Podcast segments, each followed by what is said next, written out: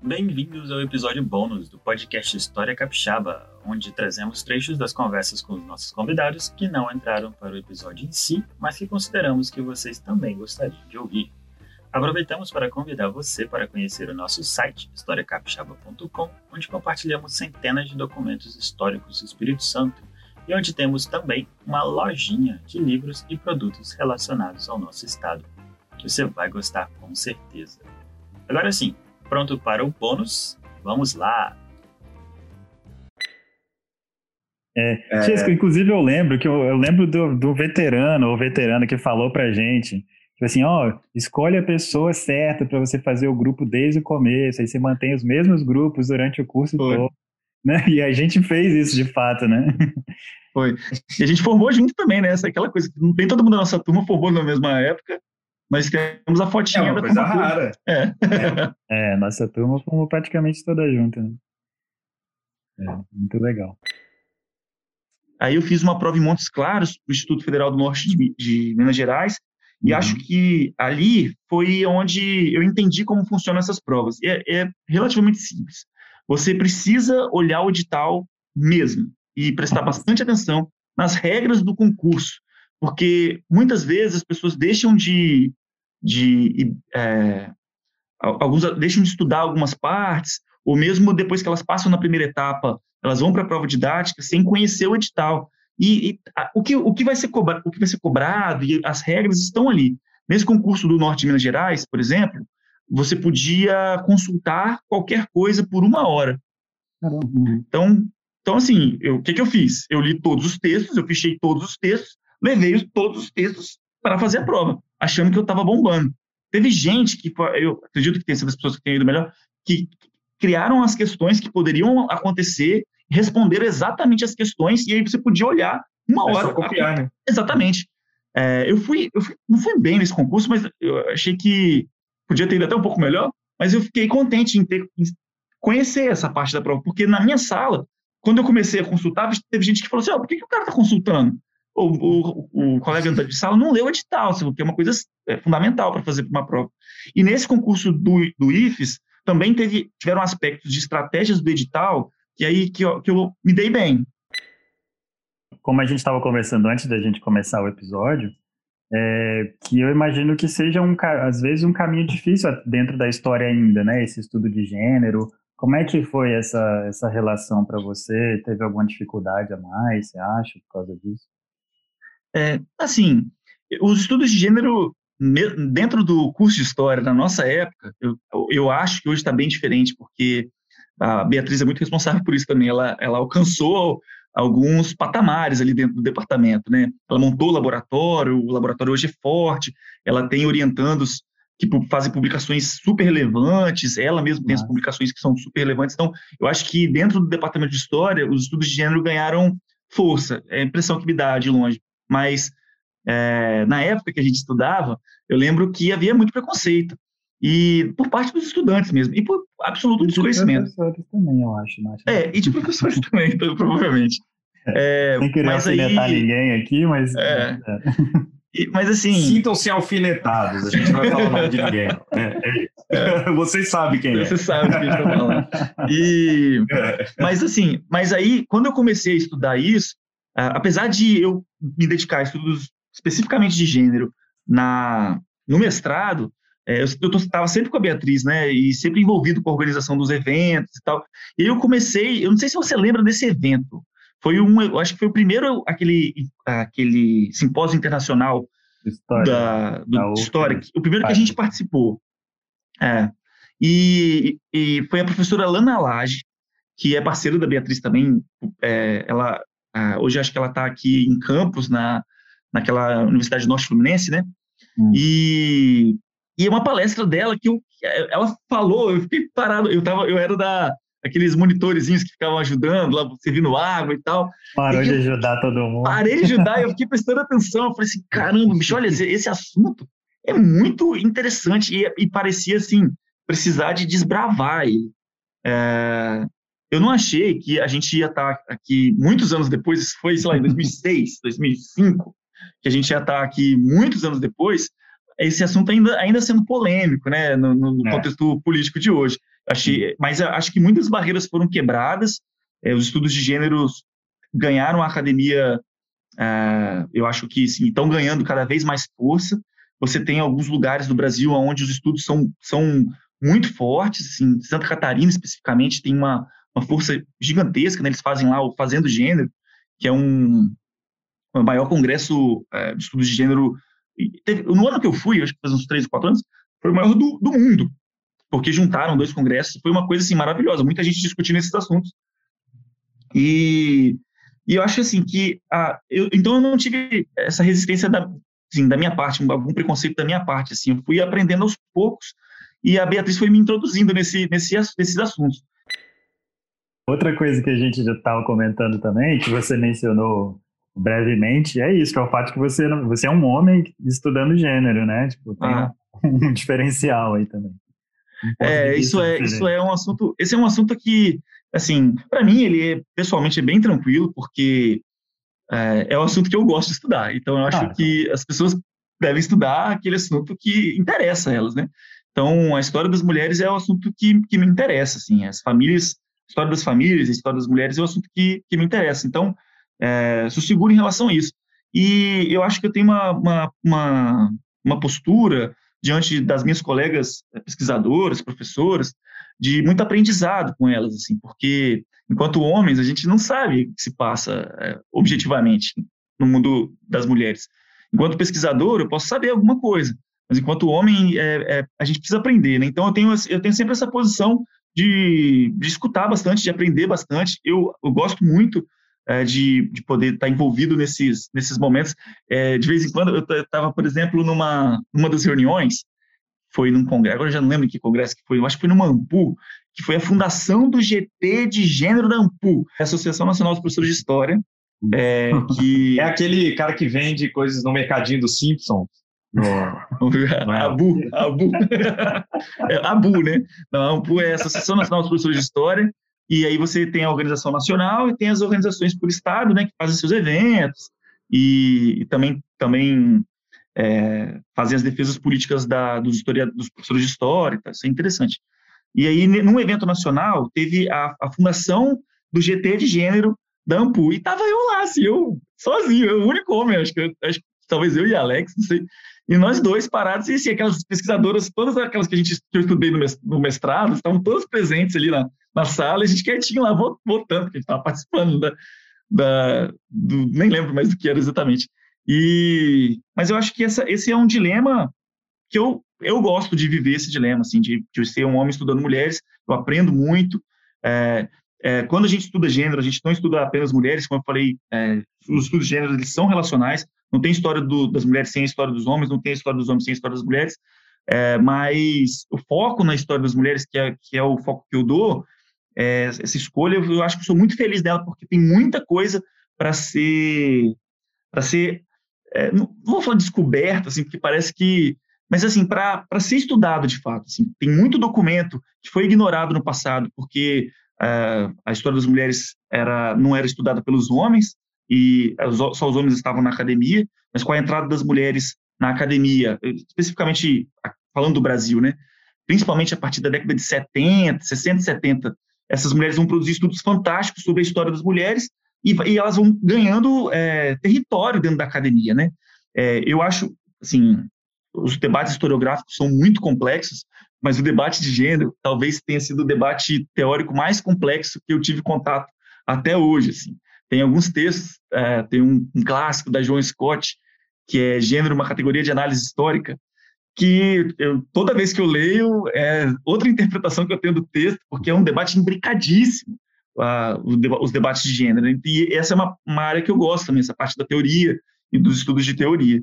Então, eu acho que as, como as mulheres agora estão nas universidades, elas estão pesquisando sobre mulheres, esses estudos estão cada vez mais robustos, assim, e as publicações estão cada vez mais é, robustas, e as mulheres querem ler sobre a história das mulheres, e isso, então você tem um mercado editorial é, relativamente grande sobre é, a história das mulheres, a história das famílias, você tem aquelas publicações daqueles tomos de a história das mulheres no Brasil, se não me engano já está no volume 2, e então é, Eu acho que esse é um, esse é um, um é um assunto que está ganhando robustez a cada, cada vez mais, apesar desse contexto de, de, de crítica aos estudos de gênero, né? Se chama de ideologia de gênero, que é uma grande balela, né? É, num, num, assim, eu tenho dificuldade até em discutir isso, porque porque há tanto trabalho por é, e há tanto trabalho teórico, há tanto trabalho de pesquisa, de, de arquivo, com documento, trabalho de história sobre estudos de gênero, que quando alguém solta uma ideologia de gênero, você fala assim, pô, meu irmão, você está desmerecendo muita gente que está se esforçando muito para produzir algumas coisas realmente relevantes para a história. E, assim, isso é interessante porque, se você for pensar bem, é sobre esse apagar da história das mulheres na, na historiografia, né? Esse, essa força que tem hoje, a gente tem a história de metade da população do mundo que já viveu no planeta para contar? Para ir atrás de documentos e para saber a respeito. E não mais ser apenas aquelas janelinhas, aqueles boxinhos de curiosidades no livro didático, mas ir a fundo no que está sendo como, como aquelas pessoas viveram, como elas trabalharam, é, que elas eram responsáveis a respeito de política, a respeito de sociedade, a respeito de então é, de pensamento, né, de história, história, das ideias. Então eu acho que é um horizonte muito interessante de, de pesquisa, apesar de ele já estar tá caminhando né, da década de 70 para cá no Brasil bastante, é, eu acho que ainda tem muita coisa maneira para ser pesquisada e para ser debatido sobre, sobre isso. Sempre que posso eu trago a Jane Austen, né? Eu sou um grande fã da Jane Austen e ela inclusive escrevia mais ou menos nessa época que a gente está discutindo, assim, só que na Inglaterra. Mas ela tem uma passagem no Persuasão, que é um livro dela que eu gosto muito, que tipo, ela, a personagem principal, a heroína dela, né, tá conversando com um homem e, e o homem tá falando para ela tipo assim, não, o amor da, da mulher ele, ele se desfaz muito fácil. É o amor do homem é o que permanece e tudo mais, como como a gente vê nos, nos romances e nos poemas. Mas aí a heroína responde: não, mas esses poemas é, e esses romances, eles são escritos por homens, né? Você não pode esperar que eles vão falar mal deles mesmos, né? Então, é isso que a gente estava discutindo, assim, tipo, é um material que a gente tem, é um material que é tudo escrito por homens, então eles vão ter um foco, vão ter uma parcialidade muito específica, né? E a outra coisa que eu queria comentar é, tipo, tem... É, eu achei isso muito interessante. Eu, eu, acho que a gente vai migrar para o próximo bloco, mas só isso, tipo, já que eu falei da Jane Austen, não vou falar de novo, porque a irmã da Jane Austen, quando a Jane, quando a Jane morre, ela queima as cartas que a Jane mandava para ela, porque elas trocavam muito. Então, são tipo, é, a gente conversou aqui com, no outro podcast, né, no 40 Antes dos 40, com a Adriana Salles, que é presidente da, da Associação Brasileira da Jane Austen e tudo mais, ela fala que era tipo 3 mil cartas, assim, que elas trocavam uma com a outra, com a outra, e a Cassandra, a irmã dela, simplesmente queimou tudo depois que a Jane morreu. E você Nossa, perde. Imagina, a historiadora que estava né? pesquisando isso assim, não, por que você fez isso? É uma loucura. Mas era comum. Mas, Sim, mas era é. muito comum. Eu achei legal mas isso. O pior, esse fato, é importante. O pior é que essas pessoas queimam e mais deixam escrito que queimaram. Que queimaram. Né? é. Isso é interessante. Caramba, que loucura. Mas você, a gente passou batido assim, porque você pesquisou imagens, né, e coisas assim. E mas você, na verdade, mudou o meu foco de pesquisa, né? Tipo, eu estudo é. mapas hoje por causa do Tiesco. Eu, eu, pesquisava eu fui tipo, citado, eu fui citado. Foi, é, eu fui citado pelo, pelo meu do mestrado dele, não foi no seu mestrado? Acho que foi no seu mestrado. Foi, foi no mestrado, porque eu ia estudar tipo, a Serra das Esmeradas e eu só tinha documentos escritos. E aí o Tiesco ah. um dia me falou, Fábio, eu achei isso aqui na minha pesquisa ou a Serra das Esmeradas no mapa aqui? É. Cara, mudou tudo, assim, minha pesquisa toda mudou, meu doutorado é só sobre é, mapas. Foi... É, essa parte da Serra das Esmeraldas é, é uma coisa que eu, eu, fico, eu fico mal orgulhoso, assim. Foi o meu que se ferrou fazendo doutorado sinistro. Eu fico assim, olha essa Serra das Esmeraldas que eu encontrei no mapa. É, mas é, não, eu acho esse é um assunto, esse é um assunto maneiro mesmo. Tem outro aspecto que, que desse trabalho, que, puxa, é um trabalho de iniciação científica de alguém que está no começo da graduação. Não sei se você lembra disso. Foi uma interpretação que eu fiz da leitura do mapa que eu fiz lá, que era de que os, eles pintavam os mapas como se eles fossem desertos, como se fossem desertos. Uhum. E que aí botavam aquelas árvorezinhas na, na costa e o interior parecia um grande deserto. E é um grande deserto de população, é um grande deserto de, de terra e tal. E aí, eu lembro que você citou isso num artigo seu também. Agora já não, não sei quando. Mas é que bom aí, ó. Você é feliz. Não, Tias, você é importante para mim. Valeu, obrigado. obrigado. Isso é ótimo. mim. E tem uma história que vocês não, talvez nem todo. O Tias provavelmente não se lembra, o Fábio sim. Mas quando eu entrei na faculdade, na verdade, assim, eu entrei na faculdade lá atrás, em 2004, saí. E aí eu fui, tipo, o que, que eu vou fazer? Porque eu não queria mais fazer. Eu fiz um, um período de arquitetura e abandonei. O que, que eu vou fazer da vida e tal? E aí o Fábio me lembrou, me levou numa sala, numa aula dele de história para eu conhecer. E foi quando eu conheci você. Aí, mas você nem lembra, depois a gente teve outros encontros, assim, mas eu me lembro. É, eu, eu lembro muito de você do movimento estudantil, né? Da, da universidade. Isso, né? Eu lembro de você mas muito. Eu lembro mais desse momento, assim, o primeiro momento, quer dizer, eu tenho uma é. memória boa. Mas é, eu cabeludo, né? É, é, já era, é porque eu raspei, né, quando ah, eu não lembro se era cabeludo não, agora é. que eu... É, mas é porque eu posso ter marcado a sua memória, porque eu, eu, eu era um, um personagem na sala, é, daqueles que as pessoas não gostavam muito. Eu era aquele cara que ficava perguntando as palavras do professor, e aí, eu, aí, a galera ficava revoltada comigo, porque, pô, assim, eu tava querendo ir embora também, muitas vezes cansado e tal, mas aí o professor que trazia uma, uma parada, eu, eu levantava a mão. Aí a galera zoou pra caramba sobre isso, porque eu era aquele chato que a aula nunca acabava, porque eu ficava, porra, tia, para de falar, meu. Não, é só uma pergunta aqui. Então era aquele. Eu, então, eu fui muito empolgado, talvez tenha sido isso. Tipo assim, cara, esse camarada aí é bem empolgado com o que ele tá falando de ter sido.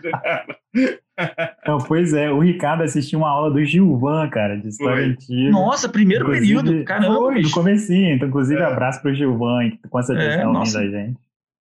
Com certeza. Gilvan, cliente da locadora que eu trabalhava. É verdade, Gilvan é. tava filme na locadora que o Ricardo tinha lá. É, não, foi. É, então, esse. Já que. Bem, já que tá falando, eu vou falar então. É, esse é o grande problema, foi o grande problema do meu primeiro período, porque eu tive aula com essa galera assim, o Gilvan, por exemplo, e eu não entendia nada, meu irmão. Eu tinha chegado ali, o cara tava falando, tava anotando, perguntando, e no, no, final das contas as notas eram sempre. É, mas a faculdade é assim mesmo, a gente chega, é outro ritmo, é outra isso, lógica. Até pegar o ritmo já. É. Eu queria ter voltado a estudar com ele depois, assim, na, um pouco mais velho, mas não aconteceu.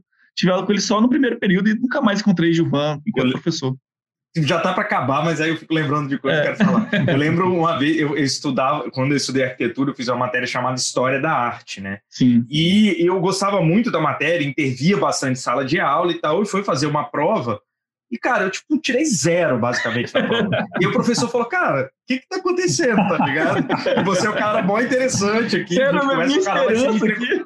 Aí ele falou, nessas palavras, você me fez uma prova merda, eu tive que te dar uma nota merda, cara, mas o que, que aconteceu? E é isso, porque a gente vai numa outra lógica, na lógica é. de quem tá estudando para fazer vestibular, é. uma lógica bem produtivista. Ah, então, deixa eu contar um babado aqui, então, depois é. Não, conta aí. Qualquer coisa, lá. se for o caso, você, corta isso aí que eu vou falar. Sobre o Gilvan também. É, eu era um aluno muito esforçado, apesar de, de as notas não mostrarem aquilo. Eu tentava as coisas, eu realmente tentava. Aí o Gilvan passou um fichamento. Eu lembro desse fichamento. É, bicho, Ricardo, era um fechamento de um livro, velho. Era um negócio que eu, quando, quando ele passou, eu pensei, eu não entendi o que era para fazer. E aí eu fiz o que eu achei que, o que eu tinha entendido que era pra fazer. E aí, no dia de receber o fichamento de volta, todo mundo recebeu o seu fichamento. E aí, as meninas da nossa sala, que eram umas meninas muito boas, já era 10, 9. Aí, pô, legal. Aí o meu era o único fichamento da sala inteira que tinha a assinatura do Gilvan.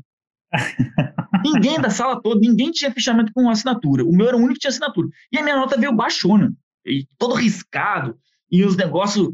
Aí eu fiquei assim, falei, caralho, que, que doideira, que, que aconteceu? Aí, na, a, na, as estagi... não, sei, não era estagiária, as nossas veteranas que trabalhavam para o Juvan, que eram da iniciação científica do Juvan, elas, é, a Carol, uma, uma das delas, era, virou minha amiga, né? Aí eu fui perguntar para Carol, por que, que nesse fichamento eu, eu a, o meu é o único da sala toda que tem a assinatura do Juvan?